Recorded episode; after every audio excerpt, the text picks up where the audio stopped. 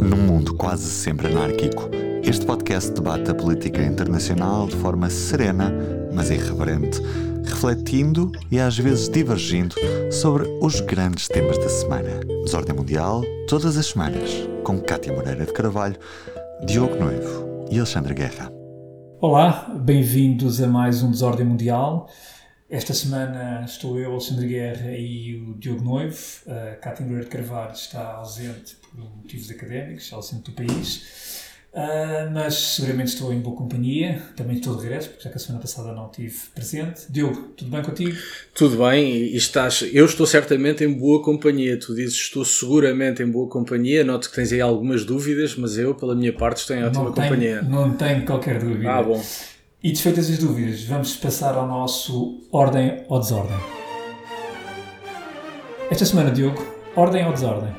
Esta semana, desordem por força do conflito entre a Arménia e o Azerbaijão. É um conflito bastante antigo, tem, em boa verdade, mais de um século e está ou é motivado pela região de Nagorno-Karabakh. É um território reconhecido como sendo parte do Azerbaijão, embora povoado praticamente na, na totalidade por habitantes de etnia arménia.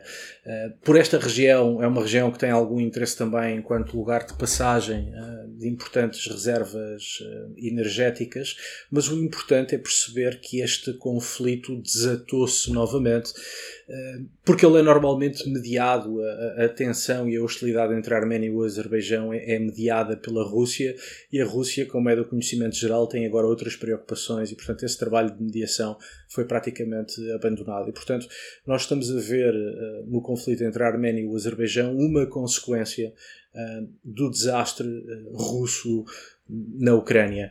Um, e, portanto, é um conflito que acaba por estar também ligado e associado àquilo que acontecer na Ucrânia. E por isso é desordem, porque não só há bastas causas para desordem no conflito entre a Arménia e o Azerbaijão, como uh, a essa desordem acresce a outra desordem que vem da, da guerra na Ucrânia. E, portanto, começo com desordem. E, e começas bem, bem ou mal, mas esse tema que trazes é muito interessante porque também tive a pensar um pouco no, no, nesse assunto e essa é uma das consequências, da, digamos, daquilo que está a resultar do conflito ucraniano, que é a Rússia aparecer, enfim, completamente fragilizada perante, perante aquilo que eram os Estados na sua zona de influência. Ou seja, e isso é uma consequência que nós vamos sentir a, a médio prazo, naquela zona toda, não só nestes, nestes Estados independentes, alguns deles com conflitos congelados e que muitas vezes ficaram, ficavam congelados um pouco também pela influência de Moscou, mas também nas próprias repúblicas uh, russas, que aqui falámos. Repúblicas, aliás, as declarações, por exemplo, do Kadyrov, de certa maneira, algo desafiantes ao próprio Putin, uh, podem dizer alguma coisa. E voltando também àquilo que são os Estados independentes, tu falaste na Arménia e no Azerbaijão, mas não podemos esquecer, por exemplo, que também há notícias recentes de confrontos entre o Tajiquistão e o Kirguistão. Também claro. sempre também tem estado lá, essa tensão tem estado lá, mas efetivamente começa a ver, uh, começa-se a olhar para a Rússia e começa-se a perceber que afinal uh, há ali uma fragilidade e que já, e, e, e perante isso os Estados começam a verificar determinados fenómenos, como tu referiste também em relação ao conflito armênio Azerbaijão e bem, que podem ter consequências gravosas a médio, a médio prazo. Eu vou também ficar na desordem e numa grande desordem que vai no Líbano.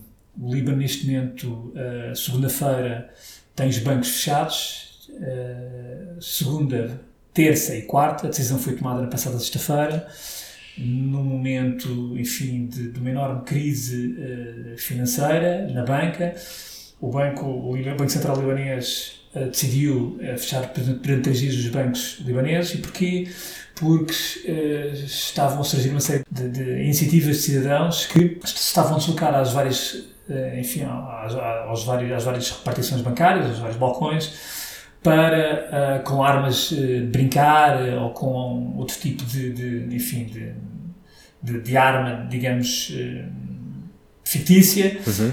para levantarem dólares neste momento. Enfim, não é possível levantar dólares, ou melhor, há um limite de 400 dólares por mês. É uma situação que resulta do estado caótico, o Líbano, onde todo o sistema financeiro e económico colapsou, um sistema que um colapso que deriva muito daquilo que é o sistema sectário político do próprio Líbano, que teve, enfim, que veio da, da, da, Guerra Civil de 75-90, onde, onde Beirute se tornou realmente o símbolo dessa guerra civil completamente fragmentada entre vários, vários, vários grupos, vários, enfim, vários grupos sectários, religiosos, eh, xiitas, sunitas, sírios, iranianos, americanos, israelitas, maronitas, de tal maneira que a própria Constituição libanesa divide os, os altos cargos políticos, eh, por exemplo, o presidente tem que ser sempre um católico maronita, o primeiro-ministro tem que ser sunita e o, o speaker tem que ser um xiita, para se perceber bem. E o problema é que depois da Guerra Civil, depois dos anos 90, apesar do, do, do Líbano ter feito uma recuperação de facto fascinante um, e, e, muito interessante, mas essa recuperação foi feita uh, com pés de barro, ou seja, não tinha alicerces fortes. Uh, foi feita muito à base de, de, de, de ajuda internacional, nomeadamente de, de, estudadores do Medio Oriente. Um, a determinada altura entraram muitas reservas estrangeiras, o Líbano chegou a ter muitas reservas estrangeiras, aliás, isso hoje nota-se, ah, porque houve muita gente que poupou, houve muitos libaneses que pouparam e, muitos, e sobretudo muitos que, está, que, está, enfim, que, que, estão, que vivem no estrangeiro, portanto, que vivem e que enviam remessas para. E, mas até, e, isso até, aliás, a determinada altura houve quase como opção das, das, próprias autoridades libanesas para atraírem, por exemplo, dólares e a determinada altura, para 2016 até incentivaram que os, que os depositassem dólares é uma taxa de rentabilidade, enfim, na ordem dos 15%, uma loucura. De certa maneira, há alguns analistas que falam que o Líbano, desde os anos 90, no fundo, toda a sua economia se entrou num esquema Ponzi. Uh, iam gastando dinheiro em, em, em, em, obras que não eram fundamentais, esses empréstimos iam sendo pagos com dinheiro que ia entrando de doadores internacionais, de internacional. Problema é quando a torneira fez. E a torneira fechou já há uns anos, decuminando nos, nos, enfim, nas, nas manifestações de 2019 onde a situação já era insustentável.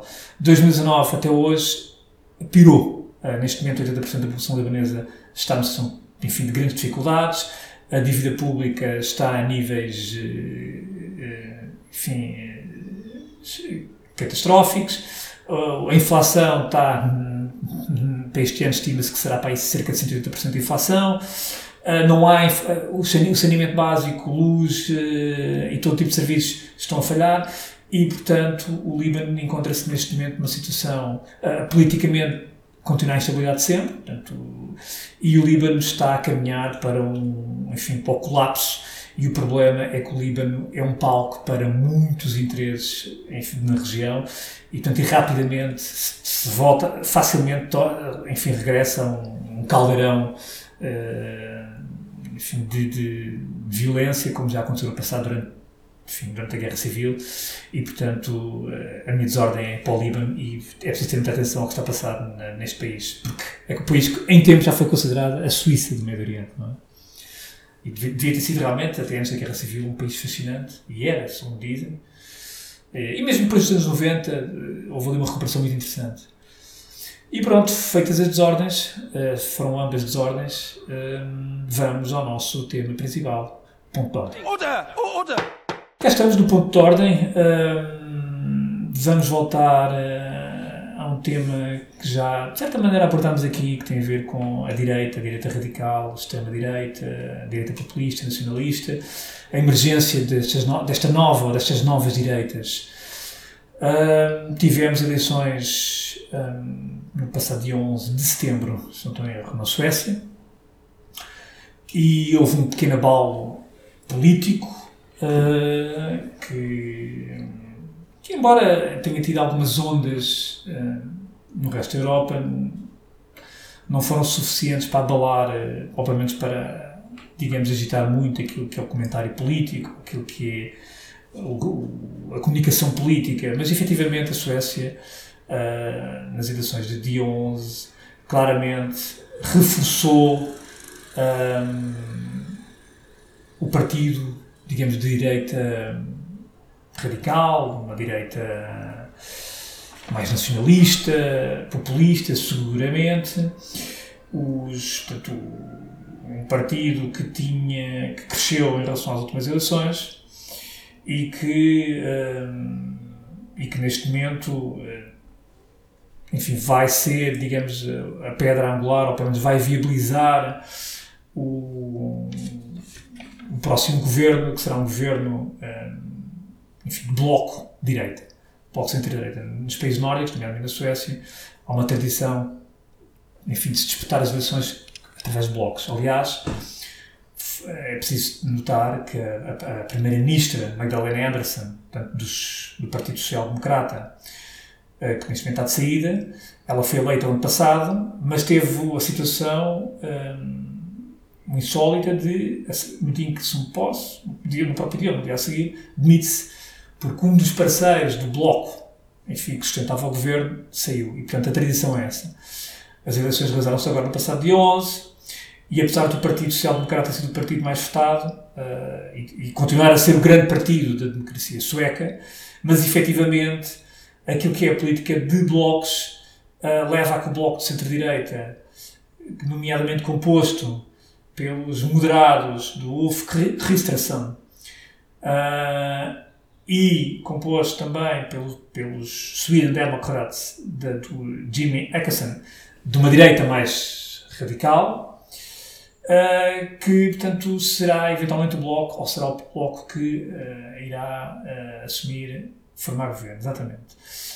O, o, apesar de o partido dos, dos, dos, do, dos, dos democratas, dos, da direita mais radical, do Jimmy Åkesson, ter sido mais votado do que o, do que o partido dos moderados, dos moderados ou o partido moderador, ou dos moderados, uh, será o líder do Partido dos Moderados que assumirá, em princípio, a chefia do governo. De qualquer maneira, portanto, a, a, a Suécia irá ter um governo sustentado, um, um governo de centro-direita, mas sustentado por um partido, claramente, com uma direita hum, mais nacionalista.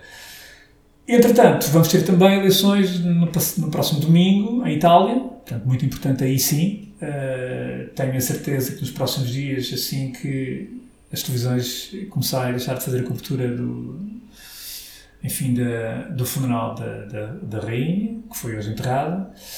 Uh, tenho a certeza que as atenções vão se começar a dirigir para a Itália, porque há grandes probabilidades, segundo as sondagens, de a Itália vir a ter uh, uma primeira-ministra, primeira mulher primeira-ministra, e de ter um governo liderado por um partido neofascista, portanto, os, os Irmãos de Itália. Irmãos de Itália, exatamente as sondagens dão cerca de 25%, 20 a 25% ao partido, um partido que há, há poucos anos tinha, nas últimas eleições que disputaram, em 2018, se não estou em erro, tinham 4%. Portanto, estamos a falar de uma ascensão teórica, mas já lá vamos também explicar esta ascensão teórica. Mas, Diogo, feita esta introdução já um pouco longa, o que é que, olhando para estes dois, eh, dois exemplos, podemos dizer que a, a, direita mais radical, mais nacionalista, está em grande, não é? Está em grande forma. Está em forma e não está em forma. E, é, e em países desenvolvidos, atenção. Sim, e, e, não é por acaso que está em forma. Se calhar começava pela Suécia.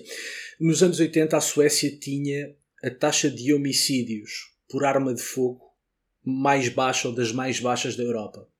Hoje tem das mais altas apenas superado, é apenas superada pela Croácia. Na Europa, em média, por cada milhão de habitantes há 1,6 mortos por arma de fogo. Na Suécia, esse número sobe para 4. Em 2021, morreram 46 pessoas por baleadas. A, grande, imensa, a imensa maioria nas três grandes cidades do país, Estocolmo, Gotemburgo e Malmo. Um, e para que vocês tenham uma, uma ideia, estas 46 pessoas assassinadas por arma de fogo na Suécia comparam com 18 em Portugal. Suécia e Portugal têm à volta de 11 milhões de habitantes e, portanto, são uh, relativamente comparáveis nessa matéria. E, portanto, há, há, e já neste ano, portanto, em 2022, o ano ainda não acabou e já vamos com 48 homicídios causados por arma de fogo, o que é um recorde absoluto para a Suécia. Uh, Malmo, por exemplo, que é uma das cidades mais importantes, desde 2014 já teve mais de 360 tiroteios. O último a 19 de agosto, num centro comercial, que foi, aliás, um, um incidente que teve alguma repercussão mediática uh, fora da Suécia. Oh, Diogo, agora isso que estás a dizer é muito interessante porque para as pessoas não, provavelmente as pessoas não, os nossos ouvintes talvez não tenham a sensação, mas os dois principais temas da campanha das últimas eleições foi precisamente energia e violência. Era aí que eu queria chegar. associada a gangues. Pronto, é, exatamente. E a troca naquilo que estás a dizer. É que passámos de ter um dos países mais seguros do mundo para ter um dos países mais perigosos na Europa, em que não só temos a taxa de homicídios por arma de fogo a disparar, como esta taxa de homicídio por arma de fogo está associada a, a gangues, gangues criminosos Uh, muitos dos homicídios são do tipo execução e, portanto, tiros à queima-roupa, uh, muito associados à criminalidade organizada juvenil, muito associados uh, ao tráfico de estupefacientes e muito associados também à imigração. E este é um, é um tema ao qual toda a gente foge, mas que importa ser tratado com algum cuidado. Comecemos pelo princípio: mais ou menos 20% da população da Suécia são imigrantes estrangeiros. A esmagadora maioria destas pessoas, como é evidente, não tem qualquer atividade criminal, a gente procura melhorar o seu nível de vida, viver como pode, uh, e, e, portanto é absolutamente errado, uh, insultuoso e abusivo uh, dizer que os imigrantes são um problema de segurança, porque não são. Dito isto e deixando isto claro, é um facto que a esmagadora maioria dos homicídios com arma de fogo estão ligados a imigrantes, imigrantes, gente muito nova, que é imigrante de primeira geração ou de segunda geração. É também verdade que as autoridades suecas designaram 61 bairros do país como zonas de alto risco, nas quais a probabilidade de um menor de idade morrer por arma de fogo é 100 vezes superior ao que sucede noutras partes da União Europeia. E, portanto, nós temos criminalidade muito associada à imigração, criminalidade essa que é de extraordinária violência, que fez disparar o número de homicídios e que um, naturalmente causa um, grande, grande alarme social. Boa parte destes problemas nascem do modelo de integração sueco, o modelo multicultural ou multiculturalista, que falhou que fracassou, é uma ideia social-democrata. Importa lembrar que nos últimos 40 anos os sociais-democratas estiveram no poder praticamente 30.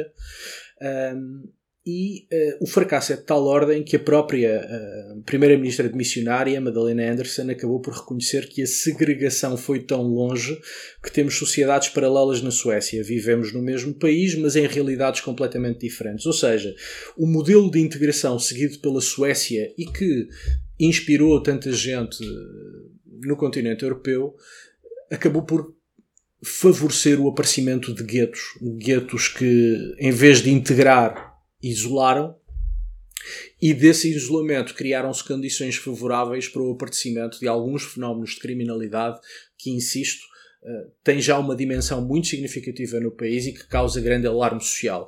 E, portanto, criaram-se todas as condições para que se faça um discurso capcioso uh, uh, e xenófobo que associa a imigração à criminalidade.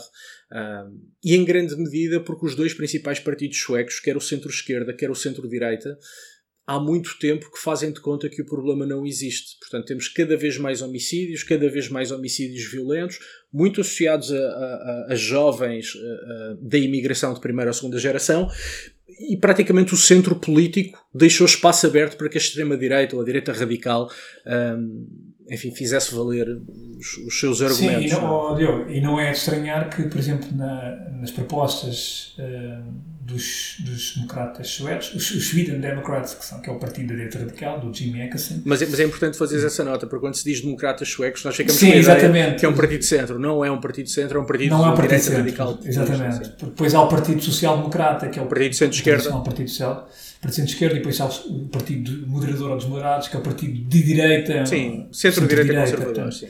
Que é o que irá assumir, o, em princípio, a liderança do governo. Mas dizer o quê? Que, que eh, de, de, algumas eh, medidas anunciadas pelos Sweden Democrats, os democratas suecos, está precisamente o, o alargamento das penas de prisão e o controle da imigração indo precisamente ao encontro. Ou seja, e já agora, só para os nossos ouvintes terem a noção, portanto, o, o Partido Social Democrata da, da, da, Ministra Missionária, da Madalena Anderson, foi o vencedor das eleições, eh, portanto, com 32, mais 32%.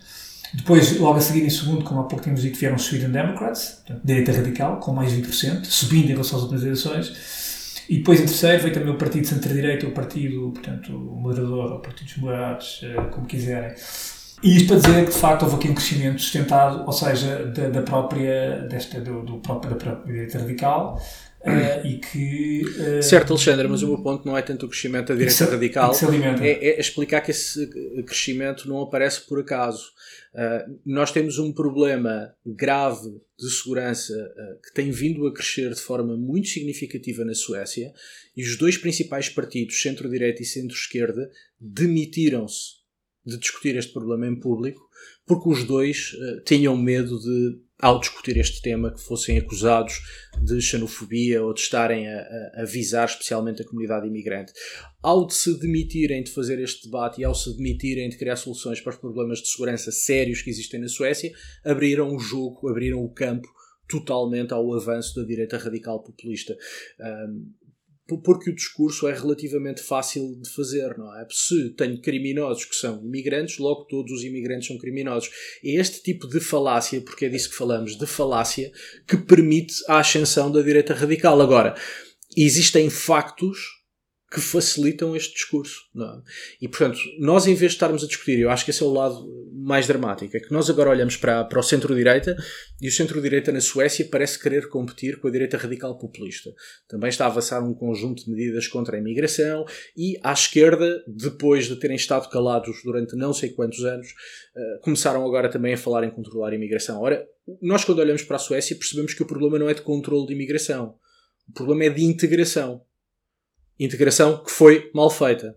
E essa integração foi mal feita porque estava assente num, numa ideia que é certamente uma ideia nobre, é certamente uma ideia cheia de, de, de, boas intenções, mas que foi um fracasso absoluto, que foi a ideia multicultural. E, portanto, o que há que mudar na Suécia não é fechar as portas aos imigrantes, é simplesmente passar a integrar as pessoas, que é aquilo que não acontece neste momento. E, sobretudo, não ignorar os problemas. De qualquer maneira, Diogo, isso é verdade, estás a dizer, mas eu lembro, eu estive na, na, não sei se há uns anos, e olhando hoje para aquilo que, tu estás a descrever na Suécia, custa um pouco.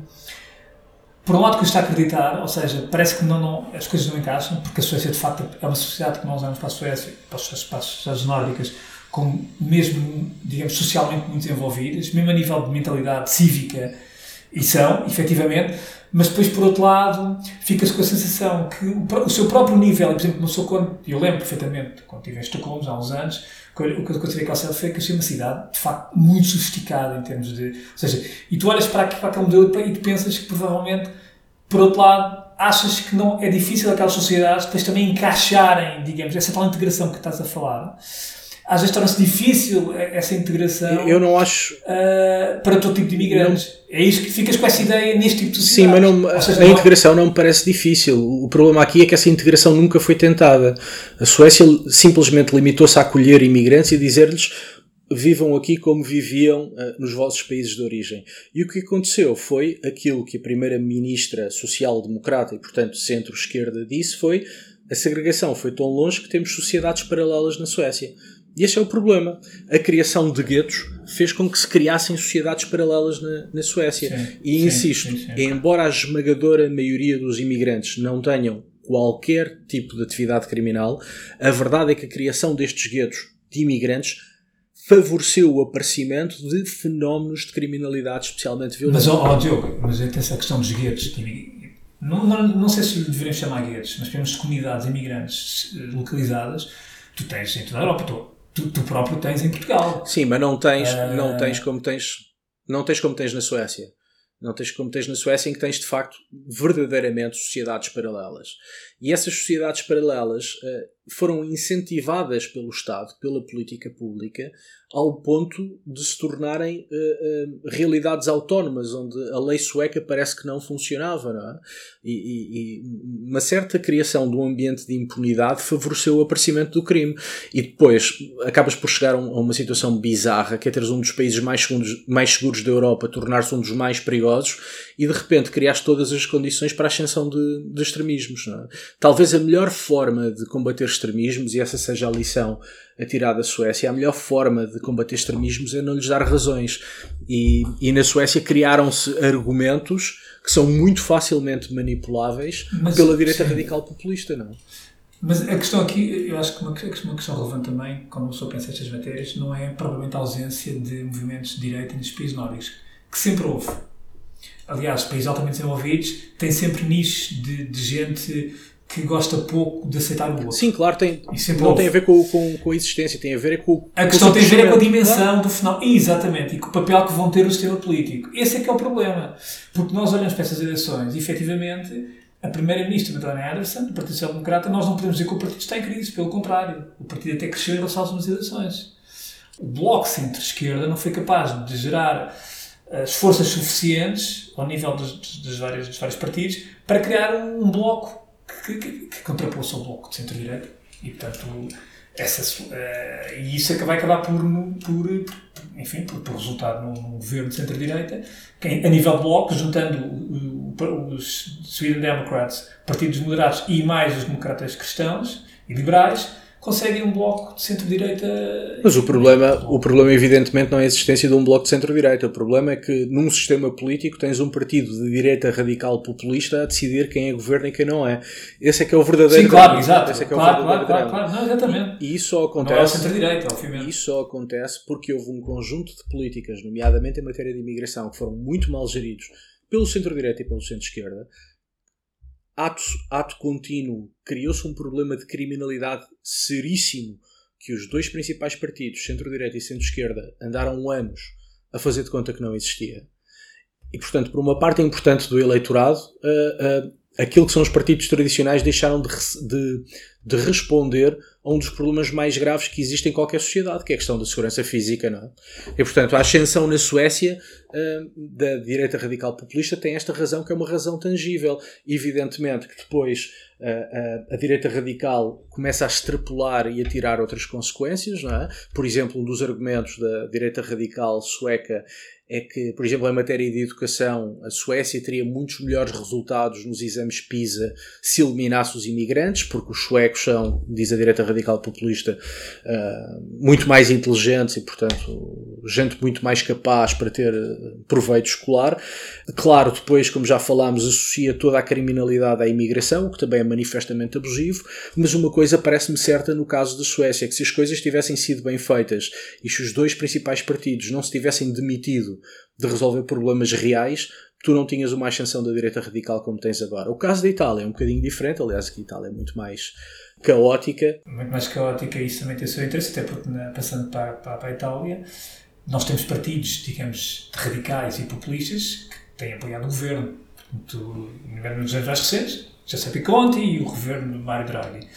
Ah, À exceção, precisamente, dos irmãos de Itália, que nunca apoiaram ah, estes governos mais recentes e que provavelmente estão a ter agora, estão a colher os frutos desse afastamento uh, dos vários governos que tiveram, nomeadamente os governos do Conte e do Mário Draghi, até porque o crescimento de- dos, dos irmãos uh, de Itália desde 2018 foi exponencial, portanto 4% passam para, para agora para 25% segundo as sondagens, e, e isso também se joga muito com a descida da Liga, uh, do Salvini, também do Forza Itália e do Berlusconi, que, a partir, segundo as sondagens, são partidos que, que descem em relação às últimas eleições, mas efetivamente ah, são partidos que se vão aliar à Giorgia Meloni, portanto que, que anda há muitos anos na política também. Ela, aliás, ela já foi ministra, Do Berlusconi, sim. Foi a mais jovem ministra de sempre.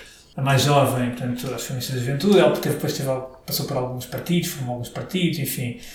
Ah, mas tem uma matriz aqui neofascista, digamos assim, embora seja um termo um bocado abusivo, porque pelo menos há aqui uma certa, ou seja, há aqui uma certa adaptação destas direitas, não é? Ah, Ela é, neo, ela é neofascista no sentido em que a Meloni vem das juventudes eh, pós-fascistas, assume o legado de Mussolini portanto, não me parece nada abusivo chamar-lhe neofascista, embora depois tenha algumas particularidades, por exemplo, eh, os irmãos de Itália não são nada filoputinistas, portanto, não estão ao lado da Rússia. não, pelo contrário, estão ao lado- até- Sim, estão ao lado da Ucrânia ahm, e, e, enfim, tem mais algumas Mas matrizes. essa, essa é, mas essa é a inteligência destes partidos de direita e por isso é que tem, na minha opinião, também têm conseguido crescer. Das duas, uma. Quer dizer, nós não podemos tratar o eleitorado todo por parvo ou por burro, não é? Quer dizer, nós não podemos olhar para os, 20, para os mais 20% de eleitores que votaram, por exemplo, na, nos Sweden Democrats na Suécia e olhar para estes 20% não, são, são energúmenos, não, não, não têm capacidade de pensamento nem têm uma responsabilidade cívica. Não, não é verdade. Só que eh, a questão é que estes partidos também acabaram por atenuar ou suavizar aquilo que é a sua mensagem. Ou pelo menos adaptando a sua mensagem uh, àquilo que é a realidade, uh, enfim, uh, atual. Por exemplo, no caso da, dos, dos Irmãos Itália, elas não se assumem como eurocética. Quer dizer, isso é uma, ou não se assume contra a NATO, pelo contrário. Assume, aliás, apoiou, sempre, sempre se manifestou o apoio ao Draghi, naquilo, à oposição italiana, naquilo que é o apoio à Ucrânia na guerra contra, contra contra a Rússia. Portanto, há também aqui um, uma, uma, capacidade, digamos, uma elasticidade destes partidos de perceberem, enfim, ser eurocético na Itália de hoje já não vão, não é por aí, mesmo os, os, as pessoas mais de direita, não é por aí que vão, que vão ganhar votos. Onde vão ganhar votos, efetivamente, é num eleitorado, e portanto no caso italiano isso vê-se muito, há muito eleitor que passou do movimento 5 estrelas que vai passar agora para ser transferido para o eleitorado dos irmãos de Itália. Na Suécia tu também tiveste eleitorado uh, de centro, não é? Portanto, muitos deles eleitorado não fidelizado, mas que vota centro-esquerda, centro-direita, de repente a votar no partido de direita radical, é? Portanto, é um, é um bocadinho o que tu dizes, isto não acontece por acaso, não acontece porque de repente as pessoas são energúmenas ou de repente apareceram não sei quantos mil fascistas num país, as pessoas têm razões atendíveis para mudar o seu voto e é importante perceber essas razões. Um, no caso de Itália, eu, eu creio que, não obstante as razões, Parece-me importante a alteração institucional que aconteceu. Houve um referendo em 2020 para alterar a Constituição, nomeadamente a dimensão do Parlamento. A Câmara, exatamente, a Câmara Baixa, o Congresso dos Deputados, passa a ter 400 deputados em vez de 630 e o Senado passa a 200 senadores em vez de 315.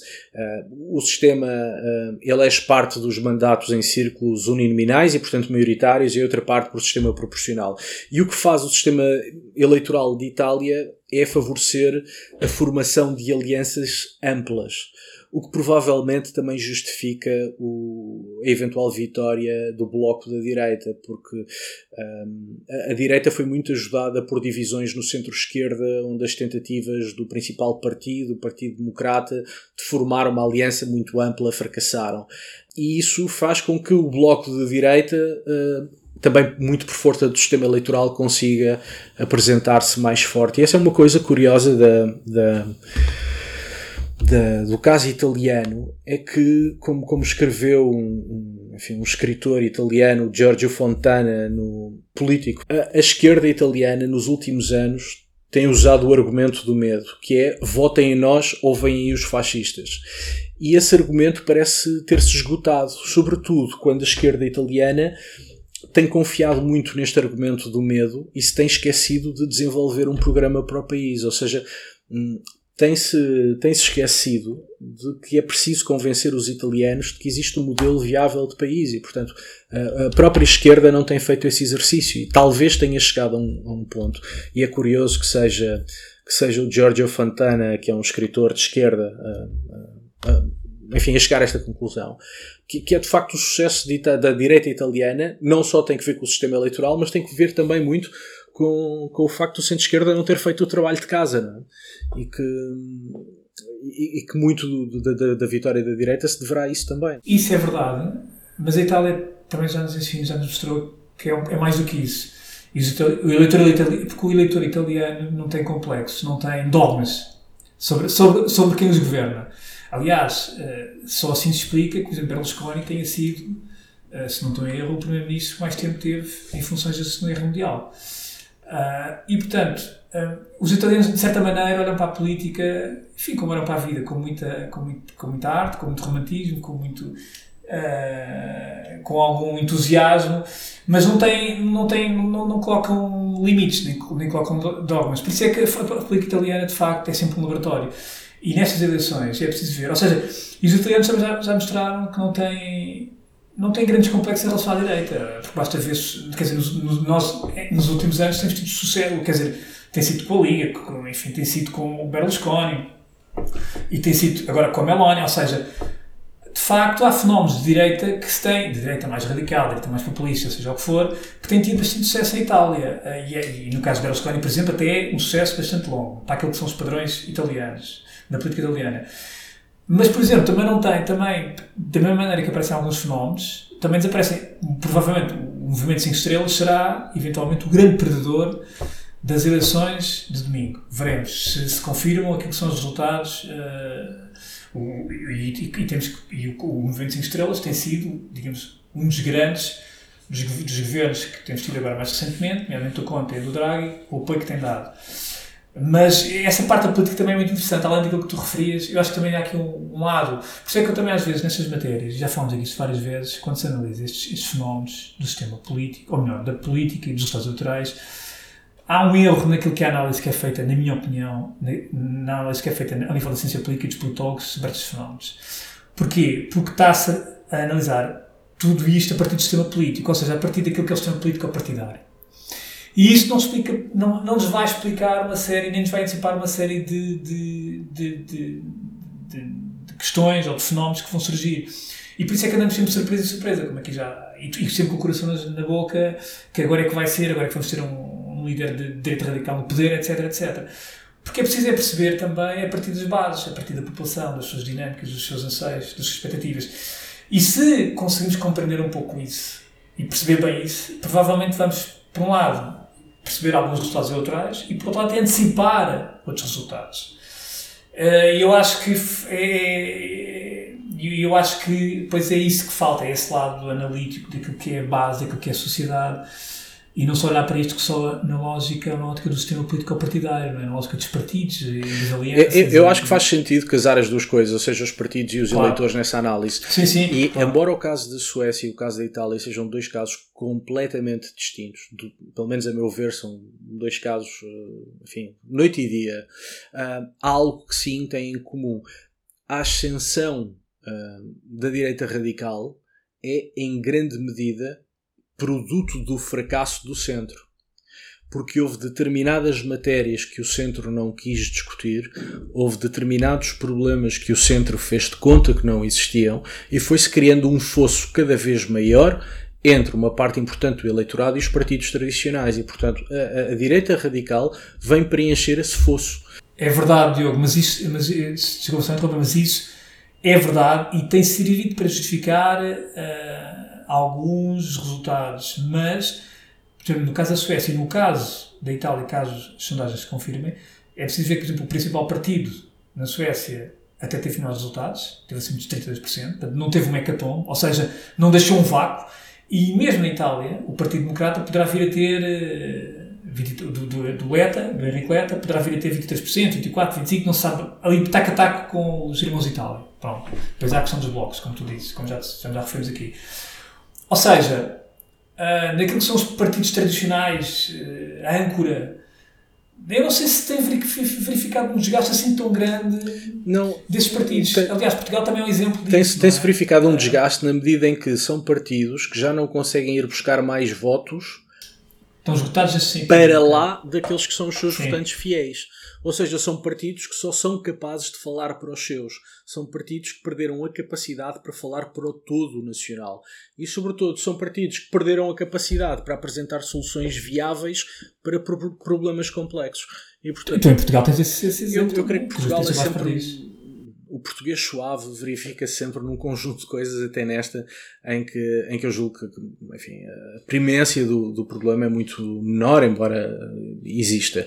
Mas de facto, a única coisa que me parece que existe de semelhante entre a Suécia e a Itália é exatamente isto: é um certo fracasso do centro uh, que permite eh, a ascensão destes dois partidos. E depois há um outro lado que me preocupa também, que é comum nos dois países, embora por razões diferentes, é que nós começamos a perceber que a imigração é o fator de polarização eleitoral nos dois países.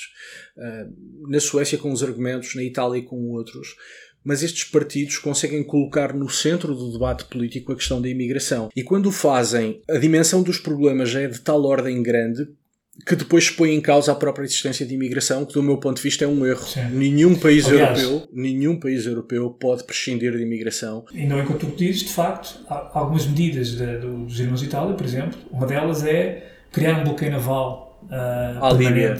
Uh, à Líbia no Mediterrâneo.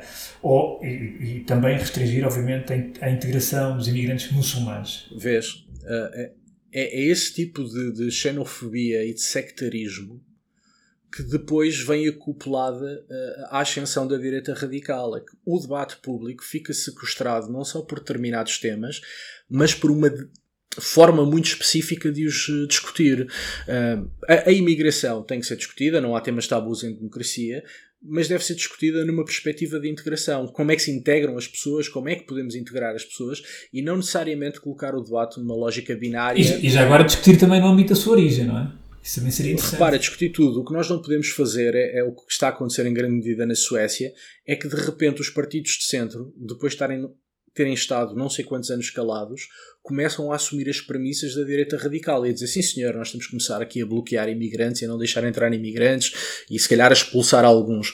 Dizer, não é assim, não me parece que seja assim. O que temos de discutir é as políticas de integração uh, uh, deste tipo de, de, de, migrantes e, portanto, acho que começa a haver aqui sinais de um certo fracasso sistémico, uh, muito prematuro, claro, mas, mas há, há o fracasso do centro preocupa-me tanto ou mais do que a ascensão da direita radical. Certo, claro. E já aqui falamos algumas vezes sobre isso e voltamos a falar seguramente. E aguardaremos pelas eleições de domingo em Itália, eh, também pela formação de governo na Suécia, que ainda está a decorrer portanto, essa formação de governo. Tem muita matéria para ser analisada nas próximas semanas e passamos então agora ao nosso Sem Fronteiras. Diogo, Sem Fronteiras da semana, o que é que trazes? Trago um livro, um livro volumoso, uh, muito bom, chamado Cidadãos, uma crónica da Revolução Francesa do historiador britânico Simon Schama. Um, é um livro que tem uma visão pouco canónica da Revolução Francesa, diz-nos duas coisas eh, invulgares. Por um lado, que boa parte das transformações que nós atribuímos à Revolução Francesa vêm de trás, portanto, tinham que ver com um processo de modernização levado a cabo pelo antigo regime. Uma outra coisa invulgar que nos diz é que a Revolução Francesa não foi feita para mudar e para modernizar França, foi feita com a intenção de reagir à modernização que estava em curso. E por outro lado passa bastante tempo a discutir que a Revolução Francesa não Portanto, foi uma reação. que foi essencialmente uma revolução reacionária reacionária. Uh, e por Sim, outro lado é um livro provocador. é bastante. E por outro lado uh, uh, mostra também que a revolução não foi feita pelo povo mas sim pelas elites que foram as elites que se entregaram de alma e coração à, à Revolução. É um livro monumental que em Portugal é da Book Builders, o livro é de 1989, embora a tradução portuguesa seja do ano passado, 2021, com uma tradução magnífica de Miguel Mata.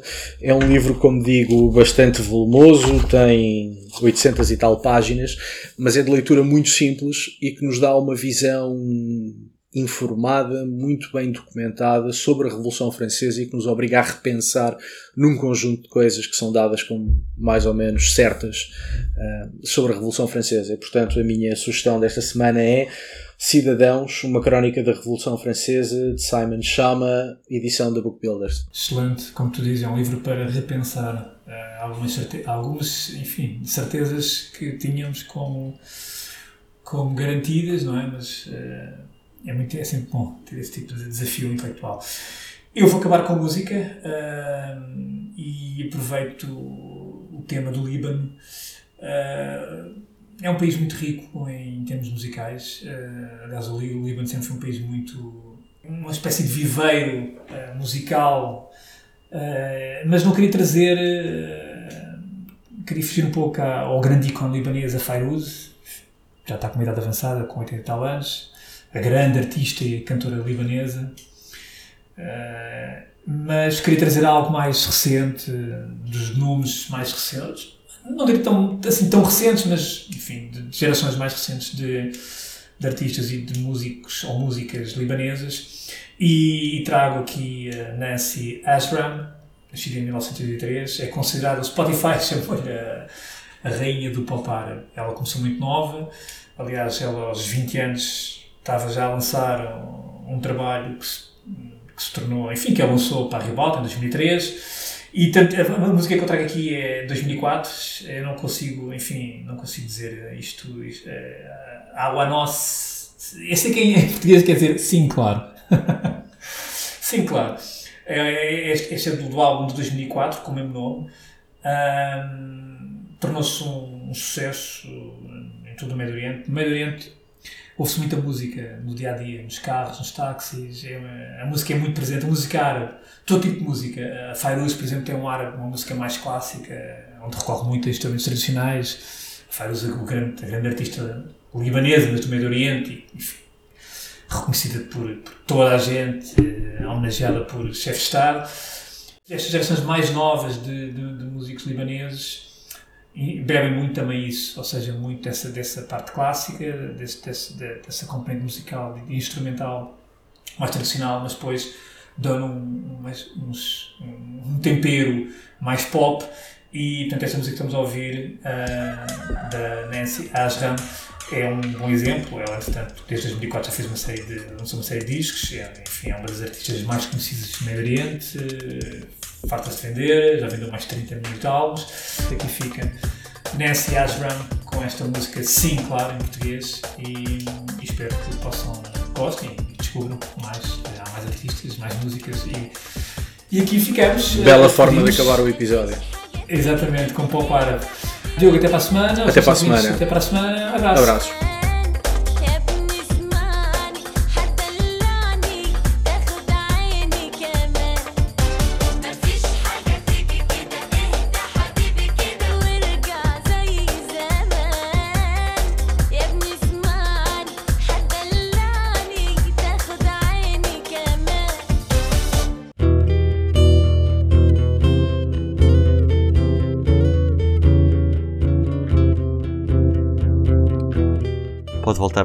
Este e conhecer novos episódios em público.pt e na sua aplicação para podcasts.